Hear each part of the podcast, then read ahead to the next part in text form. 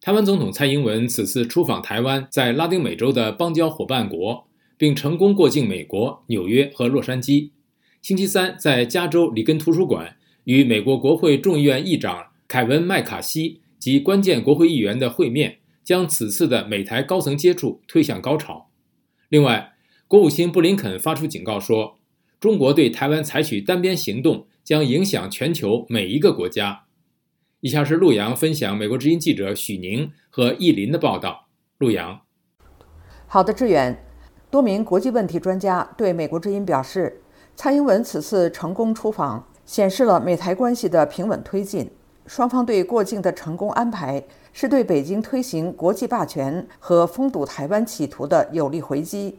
美国和平研究所中国项目高级顾问程斌说。蔡英文成功过境，再次打破北京封堵台湾国际空间的幻想。他说：“美国是一个大国，是一个超级大国。如果我们服从中国的命令，我们显然是在将政治权力和某种程度上的道德权威拱手让给北京。”他还说：“事实是，台湾海峡的紧张局势更多的是由北京推动的，而不是由台北推动的。”蔡英文没有呼吁独立。也没有呼吁公投或类似的举动，但从北京的角度来看，这仍然不够。北京实际是在要求他宣布台湾最终将走向统一，这与他自己的政党立场背道而驰。程斌说：“因此，北京要求他做的是一种政治自杀。”美国智库国际评估与战略中心高级研究员理查德·费舍尔说：“蔡英文勇敢而大胆地过境美国，显示出自由台湾的生存。”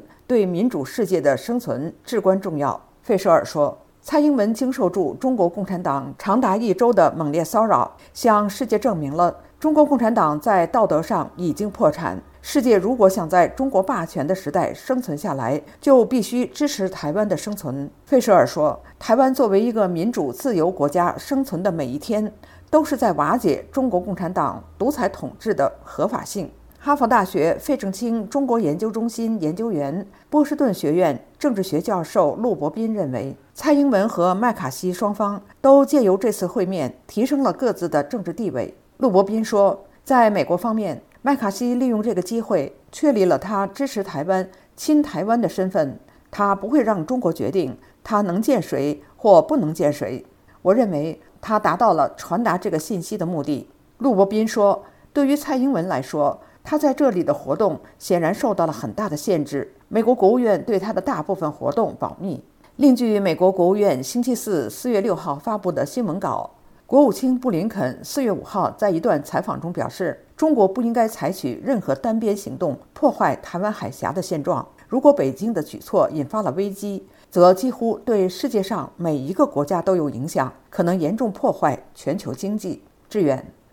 谢谢陆洋分享许宁和易林的报道。布林肯发出警告：中国对台湾采取单边行动将影响全球每一个国家。